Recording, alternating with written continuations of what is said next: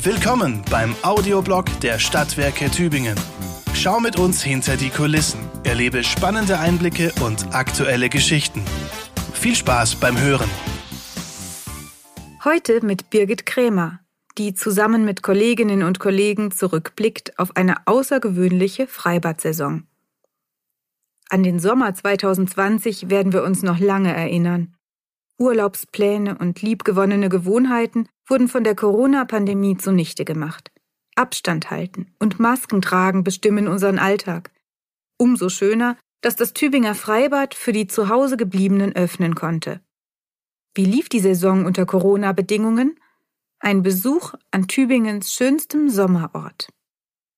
Es ist einer der letzten Sommerferientage Anfang September.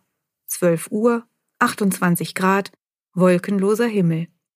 Erstaunlich, wie wenig im Freibad los ist. Ein paar Kleinkinder planschen, einige größere toben sich an den Rutschen aus, ein Dutzend Schwimmer ziehen ihre Bahnen. Wirkt alles entspannt und ganz normal, doch das ist es nicht. Nicht in diesem Sommer. Selten haben wir eine Saison so herbeigesehnt, erzählt Freibadleiter David Letzkus Maurer. Er hatte längst mit den Vorbereitungen begonnen, dann kam der Lockdown. Ab März blieben alle Bäder erst einmal geschlossen. Am 4. Juni legte die Landesregierung die Öffnungsbedingungen fest. Eine große Herausforderung. Unter Hochdruck klärten die Stadtwerke zahllose Details, fanden praktikable Lösungen, holten Rat beim Gesundheitsamt. Um die Zahl der Badegäste zu kontrollieren, musste ein Online-Buchungssystem her. Die Preisstruktur wurde vereinfacht, Preise reduziert, Zeitfenster und Desinfektionspausen eingerichtet. Alles mit dem Ziel, trotz Hygiene- und Abstandsregeln möglichst vielen Gästen den Freibadbesuch zu ermöglichen. Bis zum 15. Juni mussten die schwimmbegeisterten Tübingerinnen und Tübinger noch warten, dann konnte das Freibad öffnen. Zunächst nur zum Schwimmen. Rutschen, Kinder- und Sportbereich waren gesperrt. Auch Massagedüsen und Wasserspeier bleiben erstmal zu. Der Bäderfachangestellte Marc Philipp Raab berichtet. Wir haben uns so gefreut, als es endlich losging und die Kurzarbeit ein Ende hatte. Anfangs waren wir vorsichtig, die Abläufe ungewohnt, doch es lief gut. Und weil die Badegäste so diszipliniert waren, konnten wir schon nach den ersten Tagen nachbessern, so Marc Philipp. Planschbecken und Kiosk öffneten, dann auch Sprungtürme, Rutschen, Sportplätze. Die zugelassene Besucherzahl wurde erhöht. Maximal 3500 Personen dürfen nun über den Tag verteilt kommen, 1000 mehr als zu Saisonbeginn und doch weit weniger als die an Sommertagen sonst üblichen 6 bis 8000. An heißen Sommertagen ist das Freibad jetzt häufig schon mehrere Tage im Voraus ausgebucht. Zur Beckenaufsicht wurden zusätzliche studentische Aushilfen angeheuert. Unser Job hat sich verändert, so Mark Philipp. Alles drehe sich um die Gesundheit der Badegäste. Zum Beispiel müssen die Aufsichten jetzt die Schwimmer zählen und ständig im Auge behalten.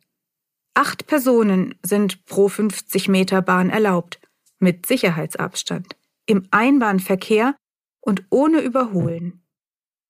So ist das Schwimmen viel angenehmer als sonst, findet eine Kundin. Schade nur, dass wir bald schon wieder raus müssen. Auf die Zeit achten, das kannte man früher hier nicht.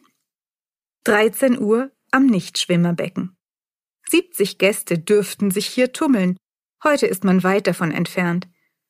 Für Beckenaufsicht Jürgen endet gleich die Schicht. Wir kommunizieren deutlich mehr, stellt er fest. Ständig darauf hinweisen zu müssen, was verboten ist, fand er anfangs aber nicht so angenehm aber es sei nie zu aggressiven Vorfällen gekommen wie in anderen Bädern. Zwar gab es Diskussionen, etwa über geschlossene Innenduschen, doch 95 Prozent der Gäste hätten Verständnis und Spaß und machten toll mit.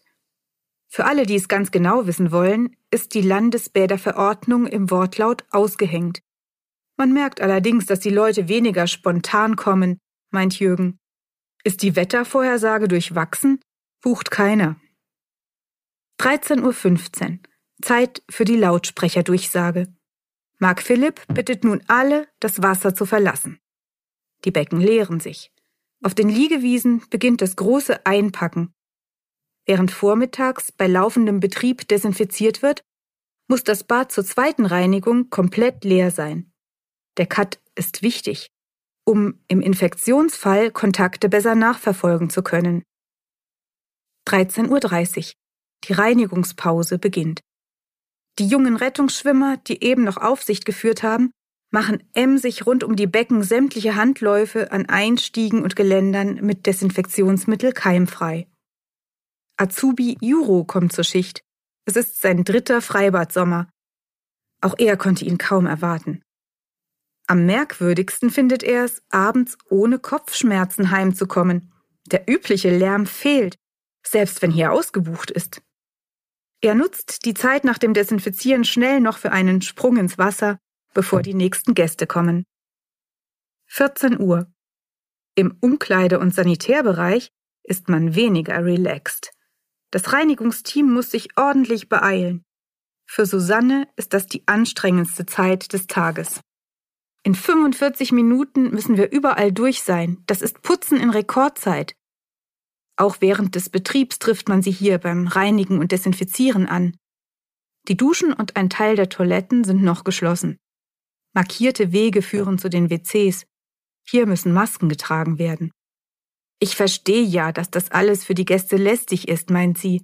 Doch wir halten uns streng an die Vorschriften und tun wirklich, was wir können.